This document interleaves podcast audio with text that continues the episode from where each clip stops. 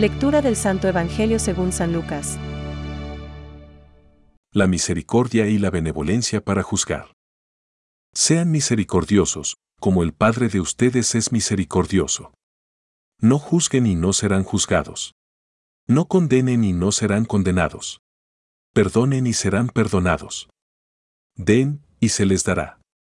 Les volcarán sobre el regazo una buena medida, apretada, sacudida y desbordante. Porque la medida con que ustedes midan también se usará para ustedes. Es palabra de Dios. Te alabamos, Señor.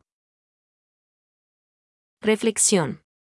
Sed compasivos, como vuestro Padre es compasivo.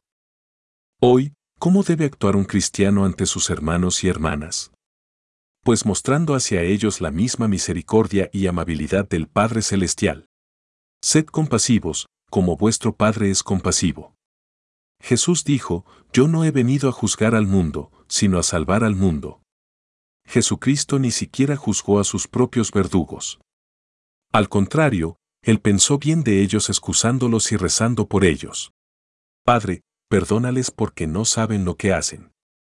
Como discípulos suyos, estamos invitados a ser como el Maestro. Jesús dice en el Evangelio de Mateo, No juzguéis para no ser juzgados. ¿Por qué te fijas en la mota del ojo de tu hermano y no reparas en la viga que hay en el tuyo? La viga es el no amor, el orgullo y el resentimiento en nuestro corazón.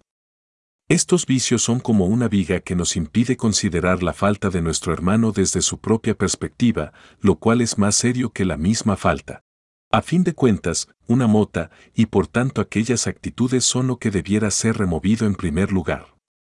Solo con el amor podemos realmente corregir al otro, teniendo en cuenta que el amor todo lo excusa. Cuando Cristo dice, no juzguéis, no está prohibiendo el ejercicio de nuestra capacidad de discernimiento, ni tampoco se dice que tengamos que aprobar todo lo que hace nuestro hermano. Lo que él prohíbe es atribuir una intención mala a la persona que actúa de esa manera. Solamente Dios conoce qué hay en el corazón de la persona. El hombre mira las apariencias pero el Señor mira el corazón. Por tanto, juzgar es una prerrogativa de Dios, prerrogativa que nosotros le usurpamos cuando juzgamos a nuestro hermano. Lo importante en el cristianismo es el amor. Como yo os he amado, amaos también unos a otros. Este amor es derramado en nuestros corazones a través del Espíritu Santo.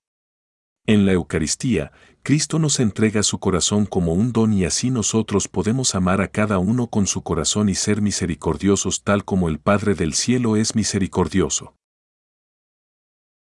Pensamientos para el Evangelio de hoy. A mi Dios me ha dado su misericordia infinita, y a través de ella contemplo y adoro las demás perfecciones divinas.